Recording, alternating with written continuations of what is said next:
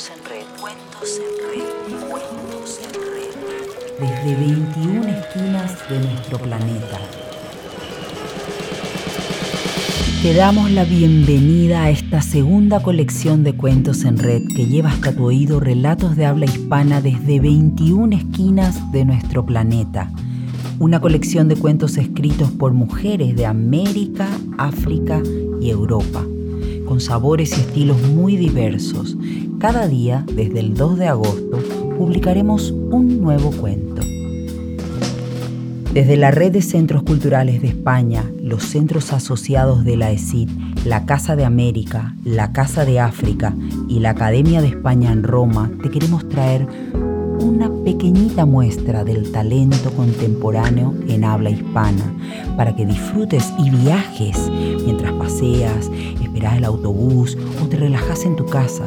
En realidad, donde tú quieras disfrutar cuentos en red.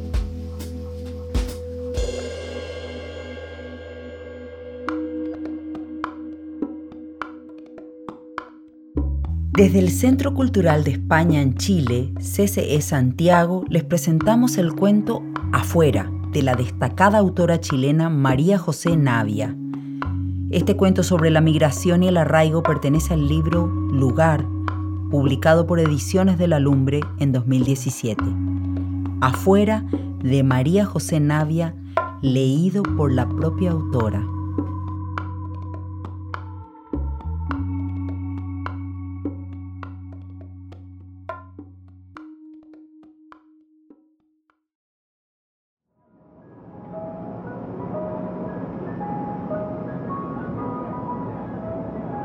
Las niñas duermen y la casa está en silencio. Siempre le ha llamado la atención lo temprano que se acuestan los gringos. A las 6 de la tarde ya están en pijama y es cosa de leerles un par de cuentos para que se queden dormidos. Esa parte a Sonia no le gusta. Por mucho que los libros de Lily tengan más dibujos que otra cosa, de solo pensar en ellos a Sonia le transpiran las manos. Abre la boca y las palabras salen como animales torpes, pasando a llevar todo a su alrededor. Perros, bien feos y con cicatrices, allí donde se hunde la prominencia de su acento. No como esos que pasean por las calles de acá, con sus amos siempre pendientes tras sus pasos, bien ordenaditos y muy amarrados con sus correas. Sonia incluso inventa texturas, sonoridades, a medio camino entre el inglés y el español. Lily no se da cuenta, es muy pequeña todavía, y se concentra en los dibujos mientras sus párpados se van volviendo más y más pesados. Sonia le cuenta de Olivia, la cerdita, del Hungry Caterpillar, del misterioso caso del oso, y la habitación se va llenando de ladridos y palabras que suenan como rasguños contra una puerta. Lleva tres años trabajando con la familia Ball. Lily es la única hija de la pareja, aunque cada uno tiene dos hijos de matrimonios anteriores, adolescentes que casi no conoce. Un milagro de cuatro años que la señora Ball tuvo casi al llegar a los 50. La quieren a Sonia, le dan regalos para Navidad y su cumpleaños.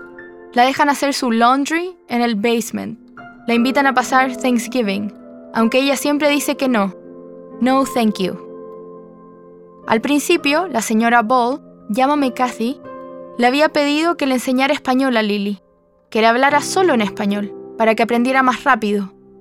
Pero al cabo de tres meses fue claro que la niña no tenía ni el menor interés de adoptar la nueva lengua entre sus juguetes.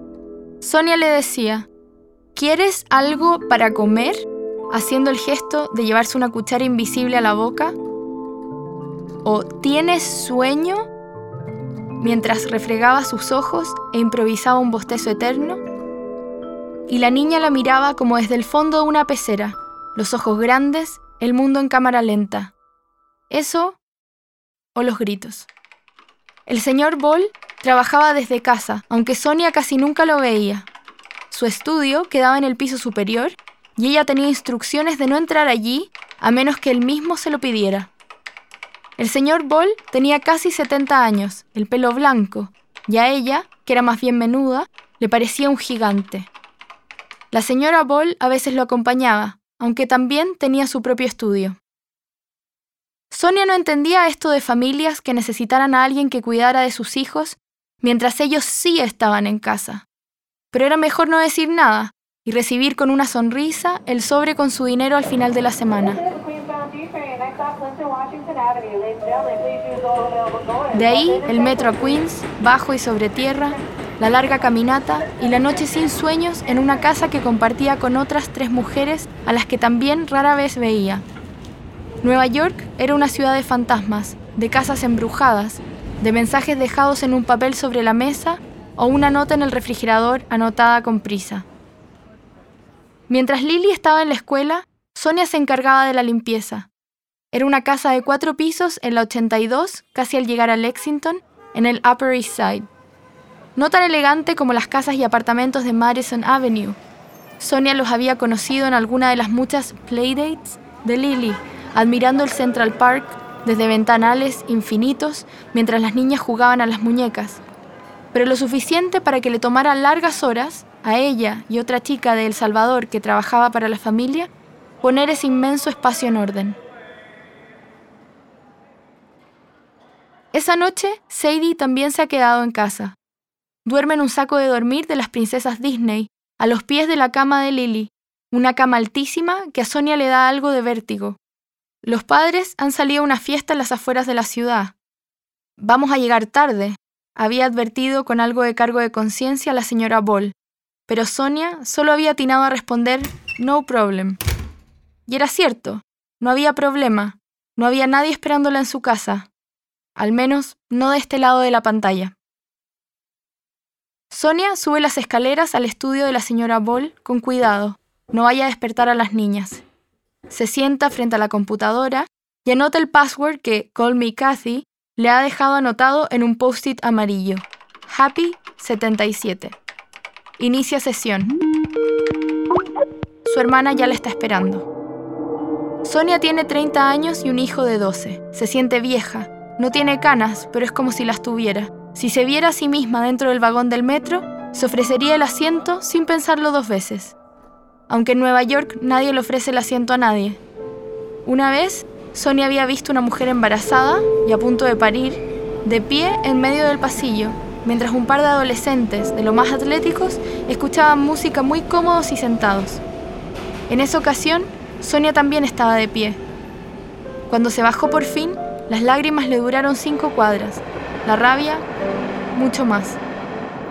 Ni siquiera las palabras del señor Kwon el coreano dueño del almacén de la esquina de su casa, habían logrado reconfortarla. Ni los dulces de jengibre que siempre le ofrecía. El señor Kwon estaba seguro de que el jengibre tenía propiedades milagrosas y pasaba todo el día masticándolo o hirviéndolo en curiosas infusiones, y que a ella le dejaban la garganta como en carne viva. La conversación con su hermana se había vuelto un rito desagradable. Escuchar sus quejas, infinitas, predecir el momento exacto en que iba a pedirle más dinero o detectar ese tono agudo con el que pronunciaba frases como Hoy tuve que ir a una de las reuniones de apoderados de Marlon.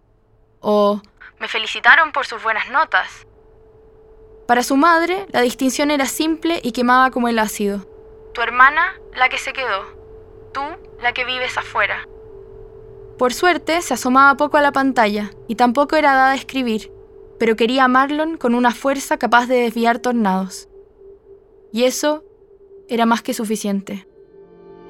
El padre había elegido el nombre, aunque padre sonaba muy solemne para alguien como Jonathan. Igual que el padrino había dicho, Marlon, Marlon Brando, y a Sonia no le había quedado otra que aceptar. Tonta ella, pensó que si él elegía el nombre, no le darían ganas de desaparecer. A veces, Lily le hace regalos a Marlon, un dibujo de una jirafa, su animal preferido, una bolsa de dulces para Halloween, un pequeño conejo de peluche para Pascua. Sonia los guarda todos en su maleta, para cuando se decida regresar. Su prima había sido la primera en irse. Todos sabían que su marido le pegaba. Todos sabían que llevaba un par de años guardando dinero en una cuenta de ahorro para largarse. Ahora trabajaba de cocinera en un restaurante en Miami. Había recibido a Sonia los primeros años, le había conseguido sus primeros trabajos lavando platos o haciendo la limpieza en un sucio Comfort Inn, hasta que decidió marcharse otra vez en uno de esos buses Greyhound llenos de gente y que olían mal. Cada cierto tiempo, su prima le mandaba postales y fotos de sus viajes a Disney. El cuerpo inflado y a presión en un par de shorts celestes y una camiseta del ratón Mickey. nunca había venido a visitarla. A Sonia la decisión le había costado, le seguía costando. Cada mañana sonaba el despertador y era volver a tomar su maleta, abrazar a su hijo aún medio dormido y sin entender nada, y subirse al auto de Pedro para que la llevara al aeropuerto. Pensó que se quedaría dos años, lo suficiente para juntar buenos ahorros. Pero ya iban seis. Marlon había dejado de preguntar que cuándo volvía y había empezado a preguntar cuándo lo iba a traer a vivir con ella. En la escuela lo envidiaban, porque su mamá vivía en Estados Unidos, porque podía hacerle encargos para sus amigos, porque tenía las mejores zapatillas o un reloj que nadie más tenía o podría tener. Sonia llenaba cajas con ropa de marca comprada en rebaja para su hermana y golosinas, lápices o mínimos artículos electrónicos para su hijo y sus amigos. Una pequeña Navidad todos los meses. A veces, Sonia fantaseaba con tener a Marlon con ella y pasearlo por la ciudad en esos buses rojos de dos pisos que circulaban cerca de la casa de los Ball. Solo que en este paseo el bus llegaría a su barrio, donde nunca habían buses, ni turistas, ni gente sacando fotos. Y así Marlon podría conocer el lugar donde hacía las compras, el local colombiano donde comía los domingos, al señor Kwong y sus caramelos de jengibre. Le iría enseñando algunas palabras en inglés. Home, laundry, market. Y las palabras los seguirían como perros feos, sí, pero meneando la cola y bien cerca de su hijo. Sonia alerta sus oídos a los sonidos de la casa. No se escucha nada. Afuera, en la calle, se sienten algunas voces y uno que otro auto. Lily debe estar durmiendo plácidamente y Sadie parece una chica tranquila. Sonia enciende la luz del estudio para que su hermana pueda verla. No tarda mucho en arrepentirse. El rostro de Gloria no puede disimular su rechazo. Sabe que está demacrada. Hoy no se ha puesto maquillaje y ha sido un día largo. Sabe qué va a decirle. Podrías darte una manito de gato antes de que venga Marlon. Pero Sonia no ha traído nada para arreglarse. Improvisa una trenza larga con su pelo, se pellizca las mejillas para tener algo más de color. Marlon llega frente a ella cargando libros y cuadernos. Tiene tarea de ciencias y de matemáticas. Siempre la desarma verlo. Mientras su hijo le saca punta uno de sus lápices, lápices de las tortugas ninja que brillan en la oscuridad, lápices que ella tuvo en sus manos hace solo dos semanas, y busca en su libro la página de los ejercicios, Sonia espanta un par de lágrimas que amenazan con lanzarse intrépidas fuera de sus ojos. Párate al lado de tu tía Gloria para ver qué tan grande estás, le pide, y Marlon obedece de mala gana. Y está casi del porte de su hermana, lo que quiere decir que ya está más alto que ella, y por bastante. La tendrá que mirar hacia abajo cuando vuelvan a verse. Tiene un par de heridas en la rodilla derecha. Me caí jugando fútbol, mamá. Nada grave. Y ya comienzan a salirle espinillas en la frente. La última vez que vio a Jonathan, Ahora sabe que su nombre está mal escrito, y eso se siente como un triunfo algo ridículo que sin embargo la hace sonreír. Marlon tenía un año y medio. No guarda ningún recuerdo de su padre, y Sonia rompió todas las fotos. En su casa, su nombre se evitaba como la peste. Marlon aprendió a no preguntar. Sin embargo, tiene sus ojos y un gesto que lo delata y lo recuerda. Gloria se aleja de la pantalla para ir a hacer otras cosas. Marlon mordisquea un pan con manjar. Allá todavía hay luz. En Nueva York ya están a oscuras y hace frío. Las dos mujeres que viven con ella ya han decidido quedarse. Han dejado de mentirse y fantasear con vuelos de regreso a sus países y sus familias. Han empezado a comprar ropa de marca, teléfonos de última generación, aceptando trabajar más y más horas extra haciendo la limpieza de lujosas casas, o incluso acompañar a las familias en sus vacaciones a los Hamptons. Algunas han quitado ya las fotos de sus parientes de sus refrigeradores y evitan nombrarlos en las conversaciones. Sonríen, sí, y parecen felices, pero el silencio las tironea hacia abajo como anclas invisibles, y Sonia las escucha a veces llorar por las noches. Tú ya te quedaste afuera, le había dicho su madre un día con rabia. La frase había salido con bilis, como gusanos viscosos escurriéndose por las junturas de la pantalla un comentario letal, como mordida de dragón de Komodo. Marlon siempre veía programas de animales y le contaba sobre sus nuevos descubrimientos. Un día le había comentado que el dragón de Komodo, Varanus komodoensis, había especificado orgulloso, es peligroso, pero no en el sentido tradicional. El dragón de Komodo muerde y deja ir a su presa, caminando lentamente tras ella. Sabe que la herida de su víctima se infectará pronto y que cuando caiga, él estará allí esperando. A Sonia el comentario de su madre se le había ido estancando en la sangre con los días y la sorprendía con su dolor cuando ella menos se lo esperaba, en la estación del metro, caminando de regreso a casa, preparando el almuerzo de Lily. Tú ya te quedaste afuera. Afuera. La expresión siempre le había parecido brutal. Vivir afuera.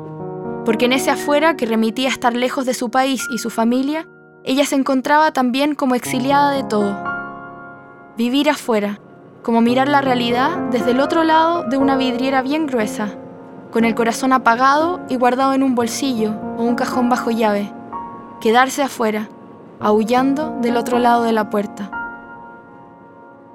Un día, almorzando con su madre en la cocina, mientras Sonia hacía la limpieza, Lily había preguntado si podían comprarla. A ella. ¿Can we buy, Sonia? había dicho. La señora Ball, nerviosa, pero entre risas, había contestado que las personas no se compraban, o algo por el estilo, pero a Sonia la cabeza no dejó de zumbarle por el resto del día. Por la tarde, le había enviado a Marlon una caja con 15 figuras de la Guerra de las Galaxias, un pequeño ejército para mantener al mundo en orden. Todos los domingos por la tarde, Sonia miraba a su hijo hacer las tareas. Le contaba de su fin de semana, de los cumpleaños de los amigos, de los programas de televisión que le gustaban, de cómo le iba en el colegio, y luego abría su mochila y sacaba sus libros. Sonia lo veía esmerarse en escribir composiciones, encontrar la solución a problemas matemáticos, ponerle nombre a los distintos órganos del cuerpo humano o aprenderse de memoria las banderas de los países. A veces fallaba el sonido o la imagen se veía borrosa, pero ninguno faltaba a su compromiso. Marlon ensayaba sus presentaciones y Sonia aprendía de dragones de Komodo y medusas que viven en el fondo del mar y parece que son inmortales. Un día, Marlon tuvo que hacer un trabajo sobre el atentado a las Torres Gemelas y le pidió a ella que le mandara fotos de la zona cero.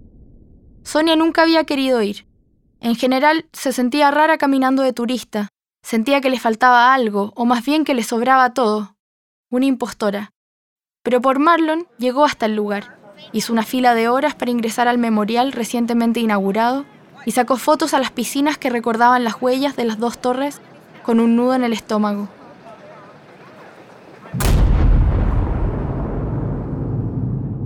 Sonia no pudo evitar imaginar a personas saltando hacia las piscinas, el ruido del agua apenas amortiguando sus caídas y sus muertes. Había una energía rara en el sector. La gente circulaba por allí algo nerviosa, En la tienda de regalos del memorial, Sonia le compró a Marlon un bolso, un perro de rescate de peluche y varios lápices para que compartiera con sus compañeros. Se sacó la mejor nota de la clase. La profesora incluso había llamado a casa para extender las felicitaciones a la familia. Su hermana se lo había contado orgullosa durante su última sesión. Ya se hace tarde y Marlon debe ir a dormir. Comienza a guardar sus cosas con cuidado, con una lentitud innecesaria. A Sonia se le llenan los ojos de lágrimas. Ve la cabeza de su hijo, su pelo desordenado, sus manos con las uñas algo sucias, la correa de su reloj ya gastada por el uso. Quiere decirle no te vayas, o pedirle que duerma con el computador encendido para así poder verlo dormir, vigilar sus sueños, estar allí cuando despierte por la mañana, cocinarle huevos revueltos con tomate, como a él le encanta, o enseñarle los mac and cheese que tanto le gustan a Lily. Marlon le envía un corazón como mensaje de chat y le sopla un beso a la pantalla. Buenas noches, mamá. Buenas noches, pollo. Sonia casi puede escuchar los latidos de su corazón. Siempre le pasa después de hablar con su hijo. Durante el día anda como desconectada, mirando sin pestañear las caídas de Lily en los juegos del parque, escuchando ausente sus rabietas cuando no le gusta la comida o la ropa que ha escogido le queda incómoda.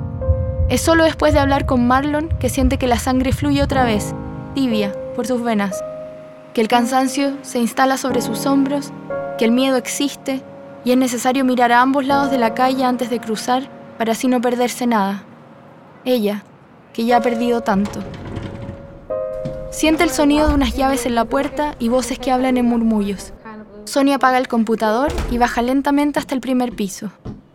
Thank you so much, Sonia. You're a lifesaver. Las palabras de la señora Ball salen cansadas de sus labios.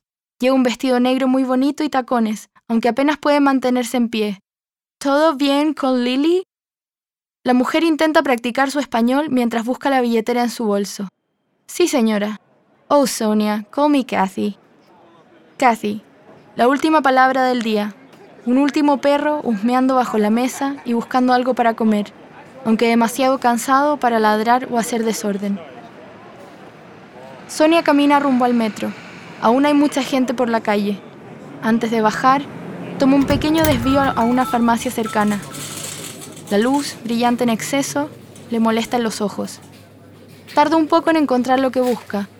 Unos parches, curitas, de bobo esponja, de colores, de las tortugas niña, para las rodillas de Marlon.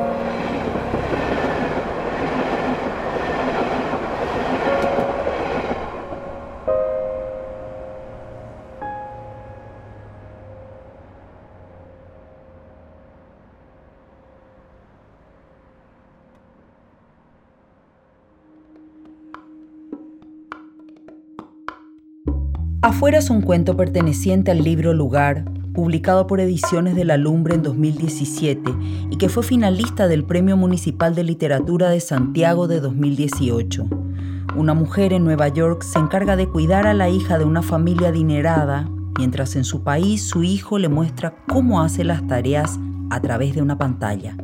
La tecnología conecta a los personajes a la vez que evidencia una profunda y dolorosa desconexión en los afectos.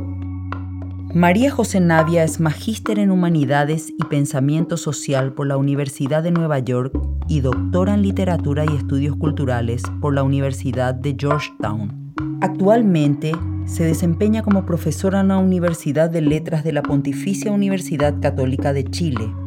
Es autora de las novelas Sant, publicada en Incubarte en 2010, Kintsugi, publicada en 2018 por Kindberg y en 2020 por Impar.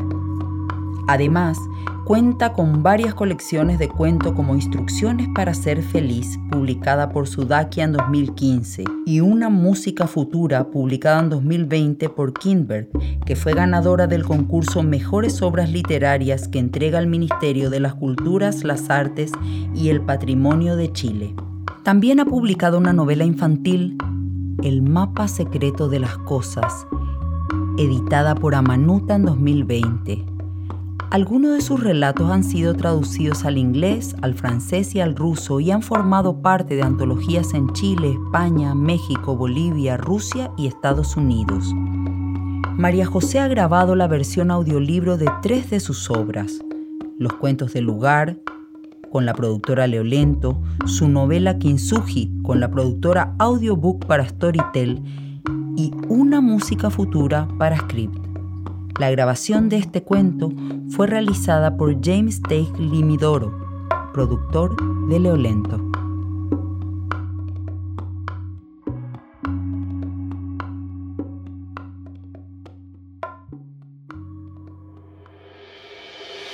Cuentos en Red es una iniciativa de la Red de Centros Culturales de España, los centros asociados de la ESID, la Casa de América, la Casa de África y la Academia de España en Roma, repartidos por América, África y Europa. Escucha el resto de los relatos en los canales de Cuentos en Red en Evox, Spotify, Google Podcast y Apple Podcast. La producción y coordinación es de Miguel Buendía. La edición y el diseño de sonido es de Martín de Lemos. La música y los efectos son de diversos bancos de sonidos y podrán encontrar sus autores en la descripción de cada episodio. Las locuciones son de quien les habla, Ana Ivanova.